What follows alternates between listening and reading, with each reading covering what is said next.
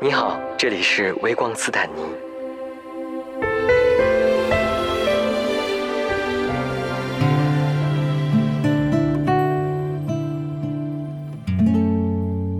那你觉得，就是你们在一起这么多年啊，因为就是十几年，其实对于同志的感情来说，或者呃，也不能说同志吧，就是任何两个人在一起十几年，其实我觉得都是蛮难的事儿啊，或者中间会经历很多。你们俩没有经历过那种特别大的，呃，有可能分开的那种分歧？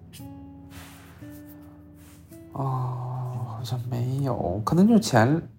呃，不是前两年，就是刚结婚的一三年左右的时候吧，因为，他，也也后来我们俩，反正最近也交流的时候也说，就是那个时候可能只是他那个焦虑症的第一次，最早发作的一个契机。因为我啊一四年初的时候，因为我那个时候就是换工作，然后去创业，嗯，反正挺忙的，就是呃每天回去都挺晚的，然后他就以为我出轨了。然后，但是这是这是我后来才知道，他他以为我出轨了，但其实我每天在这个公司累得像狗一样的，完全没有没有这个心思去去出轨。然后，但是他就是我不知道，可能他自己生活有一些压力，他也在换工作啊。然后我们两个就是卖掉了我我们刚在一起的时候住的房子，然后搬到了西边去租房子住，因为他换了一个西边的工作。呃，反正可能，anyways，他可能讲压力也挺大的，呃，他就可能那个时候是他第一次焦虑症犯，然后那个时候反正可能感情不是那么的好，反正后面也都在摸索吧。我觉得都已经放到十十几年的这个长度上来说，我们两个人还是算比较亲密的吧。我们两个还是。经常能，就是包括现在我们也是，呃，每周要拿出一天的晚上，我们两个人出去吃饭，然后交交流一下最近的一些想法什么的。嗯嗯，有分歧的时候，一般谁主动道歉或者谁哄谁？我呀，你哄他，你主动道歉，你哄他吗？对呀，不是应该年纪大的哄年纪小的吗？像我们这种心胸比较豁达的人，道了歉之后也并没有放在心里。那你这点还是蛮厉害的，因为我觉得本来也没有什么核心的问题吧，而且，嗯，就是如果你真的是对的，你知道你自己是对的就可以了。嗯，啊，你道歉的时候会会会有撒娇的成分吗？嗯，还好吧，我不太撒娇。我我跟他不太撒娇，哦，那你跟谁撒娇？他他不吃这一套，他比较吃你什么？比如说，有的人可能就特特别怕你哭啊，有的人可能就比较，就是你如果示弱，他可能就会比较，呃，容易原谅啊或者什么的。你觉得他在盛怒的时候比较吃你什么？什么也不吃，他是一个很理性的人，是吗？对呀，什么哪一套也不吃的。那你觉得就是在过往这么多年里面啊？呃，你现在回看有没有某一件事情是让你觉得他做的特别浪漫的？怎么说呢？就是几个事儿吧。我觉得，嗯，因为他他还是我们两个，因为我我这个人比较浪漫，嗯，所以呢，这个有的时候吧，我会看穿他要干嘛，这个事儿就很不好。对，但是呢，就是。我三十岁的时候，他给了我一个惊喜，就是我完全没有猜到的，是什么？就是，嗯，之前他在，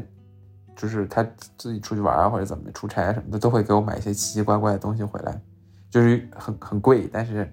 没啥用，没什么用是吧？对。然后三十岁的时候就还送了我一条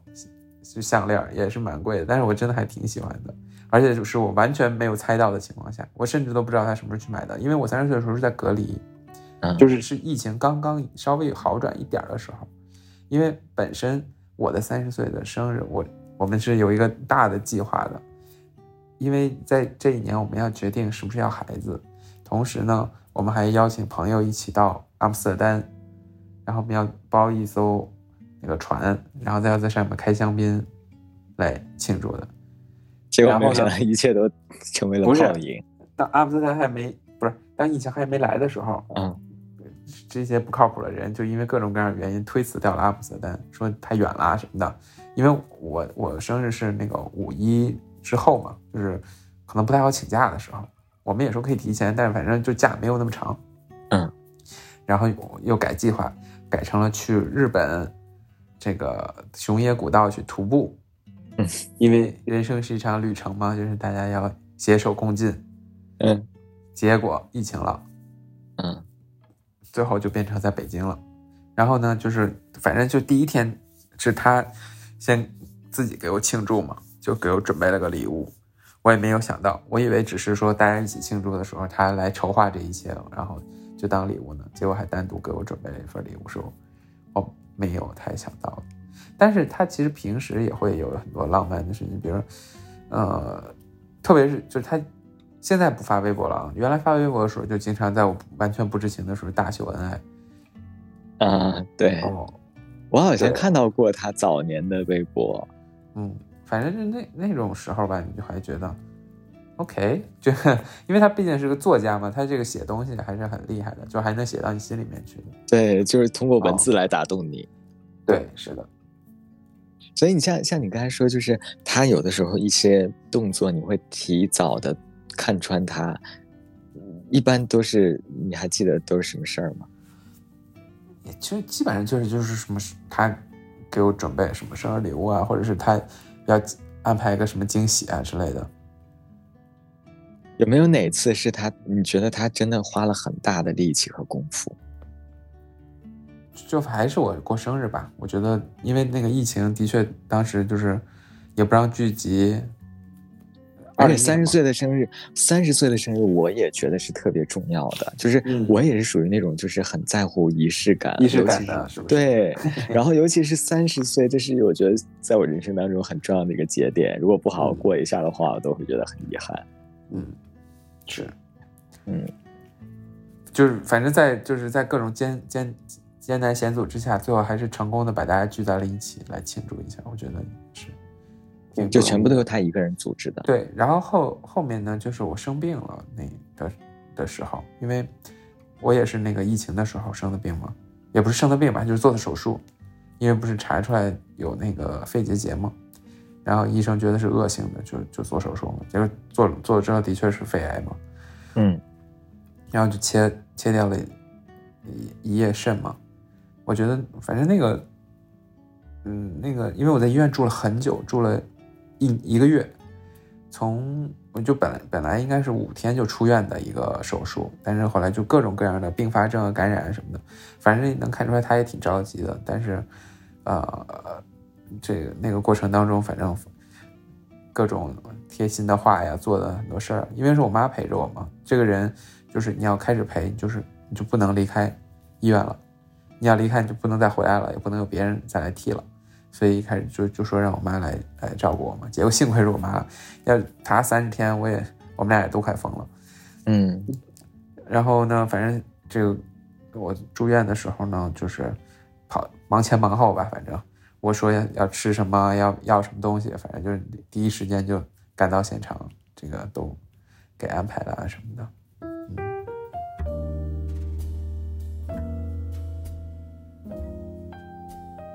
我觉得可以聊一下我们两个各自生病的事情吧。各自生病的，他他也有生病吗？对，而且就是挺挺严重。他其实写过一篇文章，就是讲他生病的整个过程。对，因为其实我我我非常理解，就是呃两个人在一起共同经历过彼此身体上的难关，其实是对两个人的感情也很重要嘛。所以，但我不知道他也有这种比较。一个是是生理上的，就是我，而且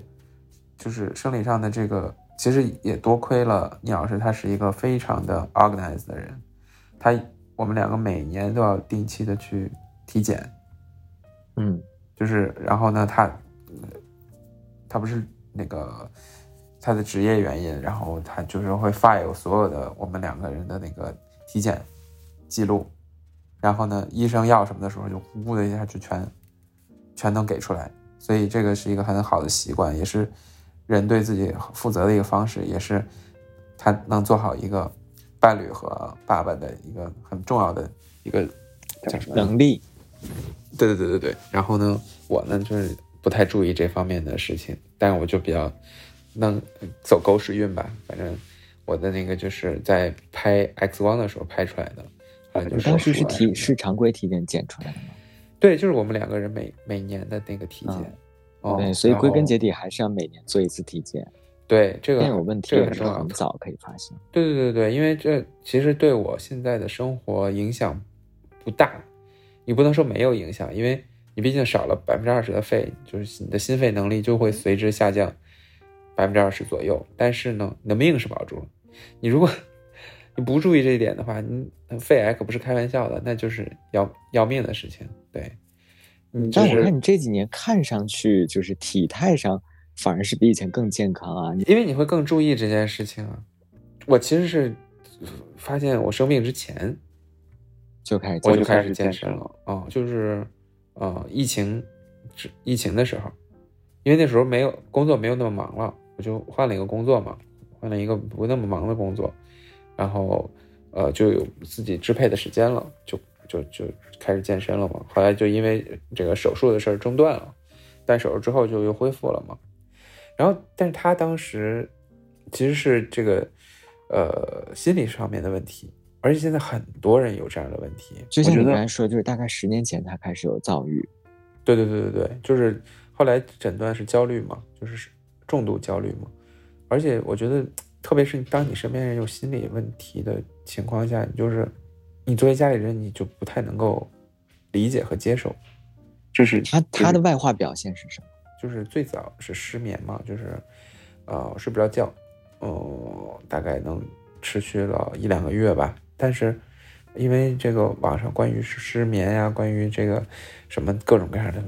的的回答都超级的不负责任的。对，因为。首先，如果这个人他本身是从自己的经验出发的话，那么有一种东西叫做幸存者偏差，有一种东西就是在叫做每个人每个个体都有个体差异，所以特别是心理问题，你很难就是去套用别人的事情，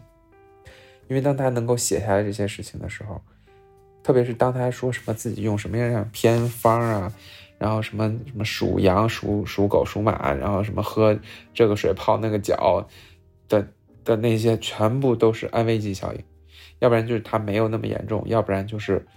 这是心理暗示，或者是或者他只能短期有效。因为我也是属于失眠特别严重，而且你刚就我我刚才特别想问说，就是他除了失眠之外之外，还有什么其他的外化表现吗？体重下降，然后呃食欲不振，呃莫名的悲伤，呃悲伤到什么程度？比如说会突然哭泣，对。就有一天就是很严重，就我们我们说去东京散散心啊，大阪散散心，他那个酒店给我们升了一个很好的套房，能够俯瞰大大阪全城。他一进去就开始哭，然后说为什么？他说他发现自己甚至已经没有心情去欣赏这样的景色了。嗯，那这个时候你你一作为伴侣一般，当时是只能陪伴，因为你你不是只。专业的心理医生，嗯，而且其实那个时候你回回顾来看啊，就是自己做的也不够好，就是不能够正确的面对这件事情。但是你的初衷是为了给他安慰，但是这件事情最好的办法就是去找靠谱的心理医生去治疗，因为有一些心理问题它是必须要用药的，嗯，这个药是就是通过化学的反应来。帮助你修复一些事情的，是你通过任何偏方、外力、意念、自我驱动力，什么各种各样的方法都无法去实现的，必须要这个药来帮助。就是一旦你出现了这样的问题的时候，你就很难就把自己拽回来了。嗯，所以他是相当于是从十年前一直到现在吗？我觉得不是，就是他他。嗯，对，现在还是会有，就是确诊之后，呃，到现在偶尔还是会有一些症状，但是呢，就是合理用药就可以了。嗯，因为，嗯，就是一九年的时候就决定去看了医生之后，就是在你生病前，对，是不是基本上抑郁症是就是痊愈的几率不是那么高啊？对，就他没有一个痊愈的概念，就是说，呃，你现在呃，他是现在是每半年去看一次心理医生，然后医生只是给他开一些药，呃，就是说，如果你一旦觉得有一些症状或者迹象的话，就吃药，嗯，而且吃的药的量不是很大，就是反正就是能够保持你的一个激素的稳定，或者说你的一些什么东西的稳定。就我住院的时候，我不是那个呃三呃住了三十天院嘛，然后我那个时候也有点那个心理问题，就是因为在那个封闭环境里待的时间太长了，有点习得性无助的那种。感觉我也有失眠和焦虑的一些症状，这然后这些症状都不利于我恢复，然后我也知道它不利于我恢恢复，所以我就更焦虑，就也是一个循环。然后我就让那个医院给我找了心理科的医生过来，然后就给我开了这些药，然后反正就是也是服用了一段时间那个心理药物和那个呃安眠类的药物，反正也就过去了。我是出院之后我就没事儿了。因为后来就觉得，后来觉得应该就是习得性无助和一些短急急性应激性的这种焦虑，就跟现在就是很多被有一些被封被封了很久的朋友一样。对对对对对，是的，就是会有一些应激性的反应，但是一旦你的这个状况结束之后，你的这个反应也就随之消失了。但他的那个就是属于这个长期的一个问题，那。我觉得，当时他也写了一个文章，就是里面写了他整个的心得。最核心的就在于说，去找一个专业的心理医生来帮助你，不是通，不是只通过讲述的方式，而是通过真正的，如果你需要的话，通过一些药物的方式来帮助你走出这个低谷。千万不要就是觉得人定胜天，或者是我。这个是心理方面的问题，我要通过心理的方式来解决。对，那你现在作为一个就是从伴侣的角度出发的话，嗯，你在跟他相处的过程当中会有什么注意的地方吗？嗯，不多，但是就是我觉得首先也不要就是自己也不能太敏感，但的确是。就是你当当你发现他有些类似一些症状时，要提醒他要吃药，或者说建议他是不是要吃一个疗程的药这样。然后，另外的话就是说，还是要多沟通和交流，就不要让他自己陷在自己的那个死胡同里面去。嗯嗯，他是一个喜欢沟通和交流的人吗？还还是呃是啊，那还不错。嗯。他后来自己有没有就是呃总结，就是当时比如说从十年前开始有抑郁症相关的症状的时候，大概最开始是从什么引起的呢？嗯，多种方面吧，就是那个时候也是换的新的环境嘛，然后我觉得他属于一个喜欢给自己压力比较大、比较丰丰富的人。嗯嗯，就是你比如说他这次出差，呃，出完差之后他还要考试啊什么的，就是他还要。考一些这个金融方面专专业的考试啊什么的，然后就是他就不断学习，而且好像十二月的时候他还要考日语的那个 N 一，然后明年他还要考韩语的考试，就是因为他现在除了这个中国市场以外，他还要 cover 韩国市场，然后以后还想开拓日本市场，反正就是自己给自己一些压力吧，就是但是呢，他喜欢把这个准备做在前面。嗯嗯，就相对来说，他还是在工作上很追求完美。对，是。嗯，我大概有点理解了。你觉得他是很在乎别人怎么看他的人吗？我觉得看是谁吧。他还是就是，如果这个人不不是很重要的人，他不是很在乎。他还是我现在基本上不太在乎别人怎么看。我觉得你好像比他更洒脱一些。我那不是一点好吗？也不是一些，所以你你相对来说在心理上比较容易健康。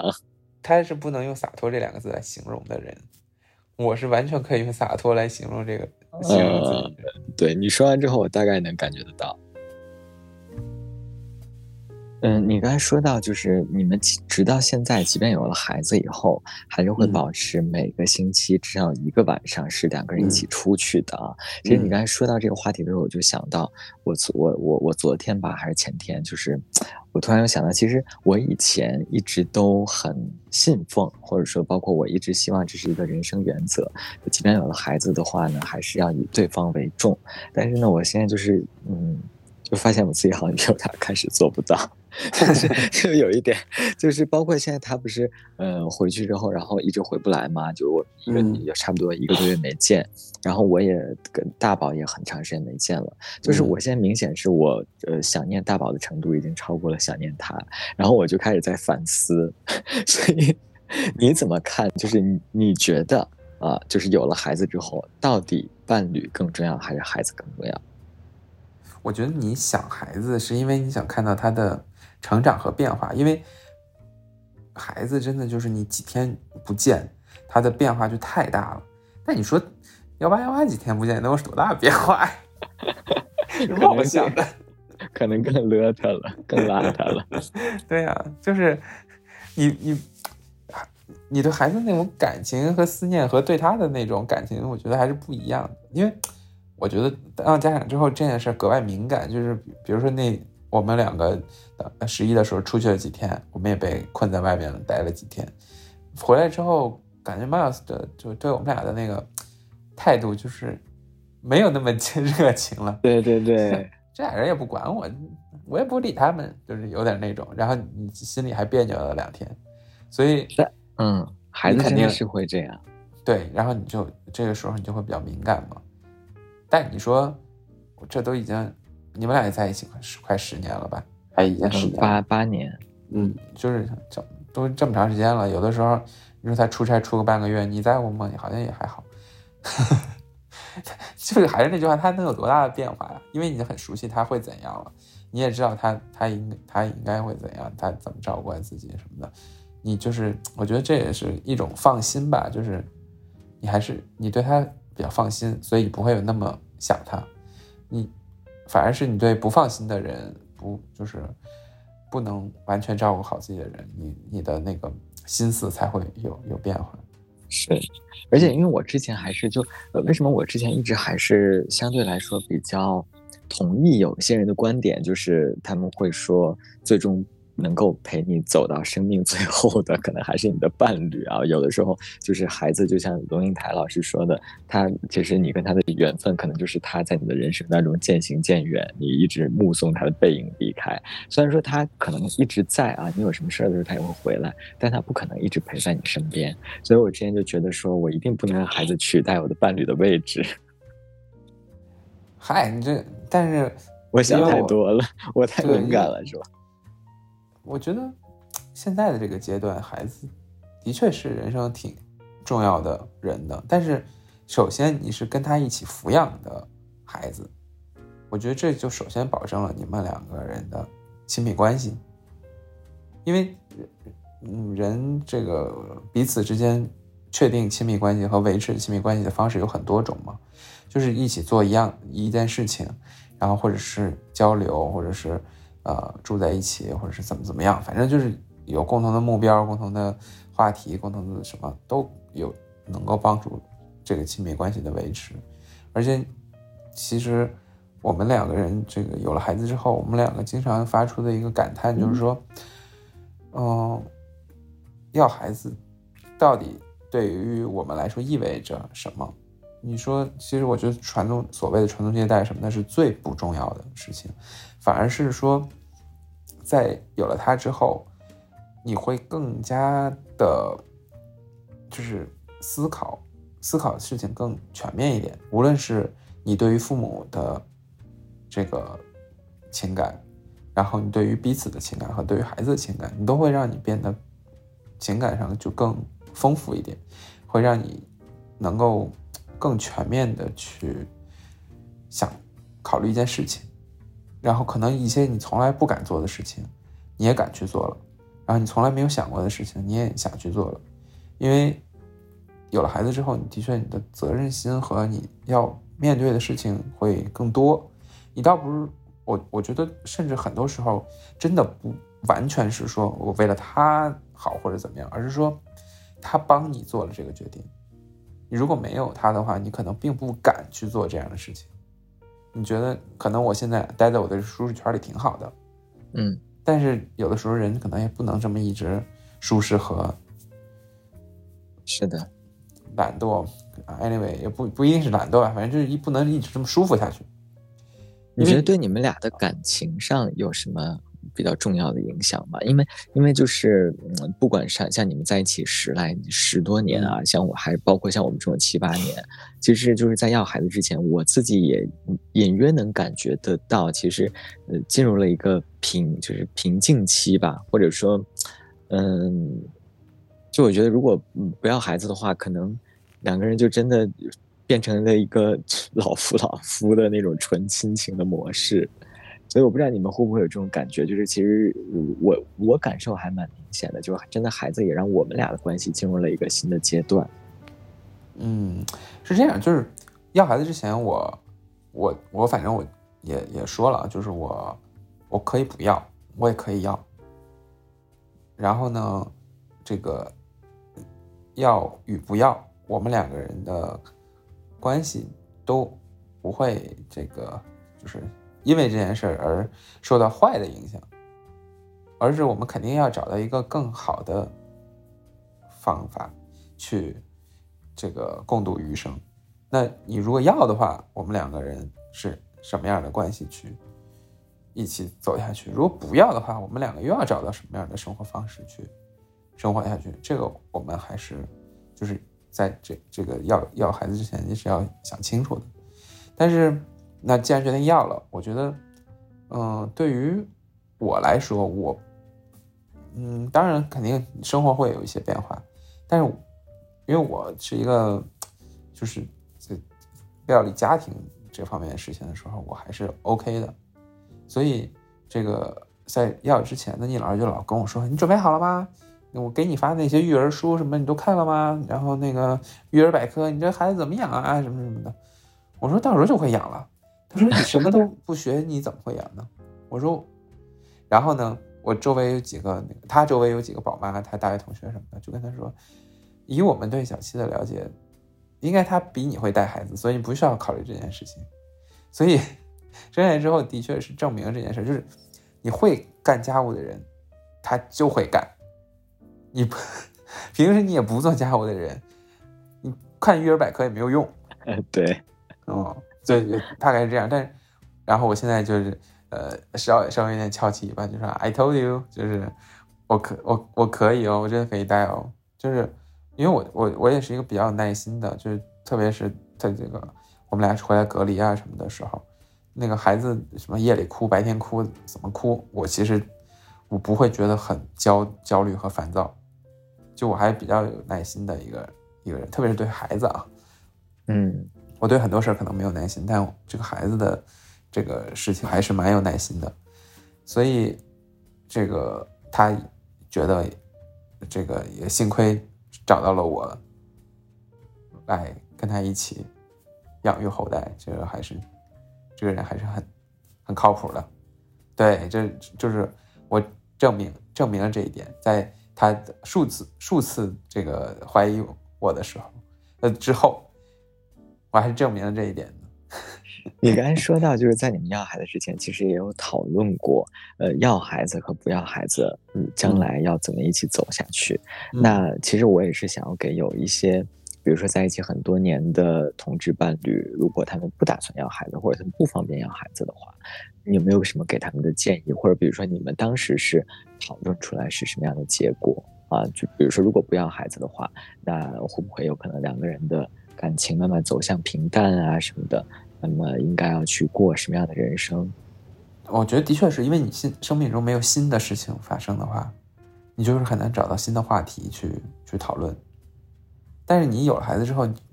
嗯，也也很容易就变成你们两个唯一的话题了。这个这，我觉得这这两个事儿都是要注意的。但第二个其实好解决很多，因为这就是父母就是这样，他永远会讨论自己孩子。你跟你自己的朋友，你说实话，你后面很多你你都很难再讨论说原来的那种话题了。那很多话题还都是偏就是偏偏向了孩子的这方面嘛。但就是因为你你生活中突然得到这么多新的东西和知识之后，你就是人类最原始的分享欲，他都想到处去说，这个是人之常情。但是如果你对没有孩子的话，我觉得我们反正当时也说，那这世界上还有我们很多没有做过的事情，嗯，就是我们还是可以去做的。虽然，而且我发现有孩子之后，这个人就会还挺有意思的。比如说，我们去这个去很多地方的时候，就会特意的回避掉一些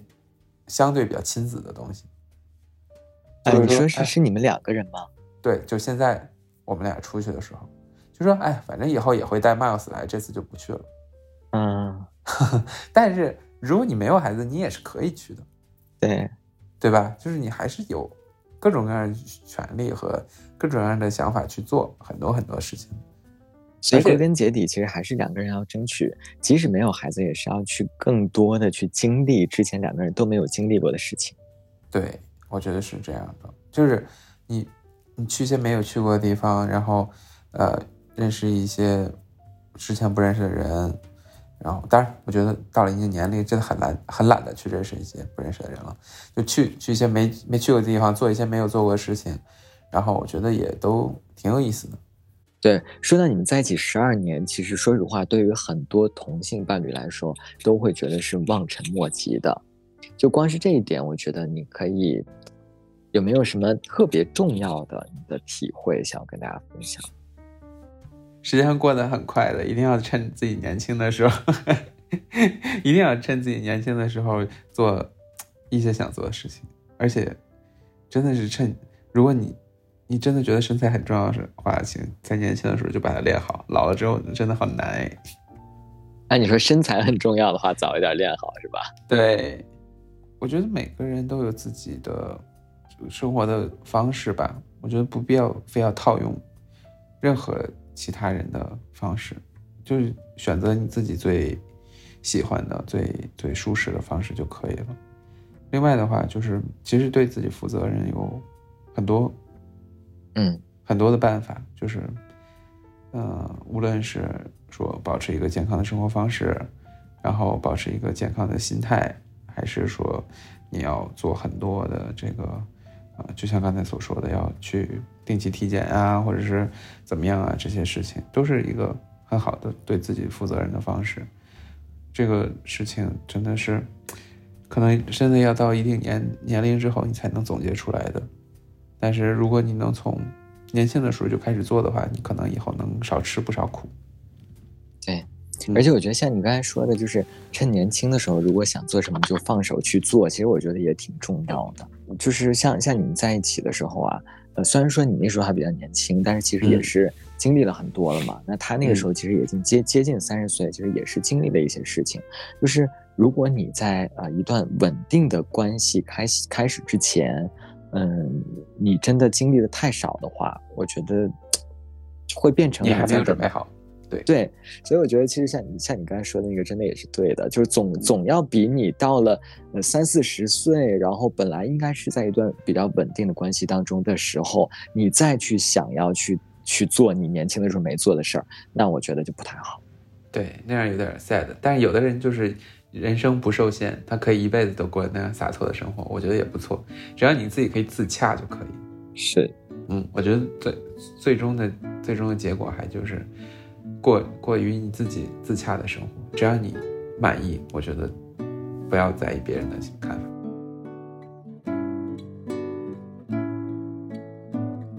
感谢收听本期节目，你可以在喜马拉雅、哔哩哔哩、网易云音乐、小宇宙、猫耳 FM、荔枝播客和苹果播客上找到我们的往期节目。期待你的点赞、订阅和分享，你的支持是我们走下去的动力。同时，也欢迎你将自己的故事投稿至彩虹微光的全拼 at 幺六三 dot com，用分享点亮微光，让我们看见不同的彩虹人生。我是斯坦尼，我在这里等你，我们下期再见。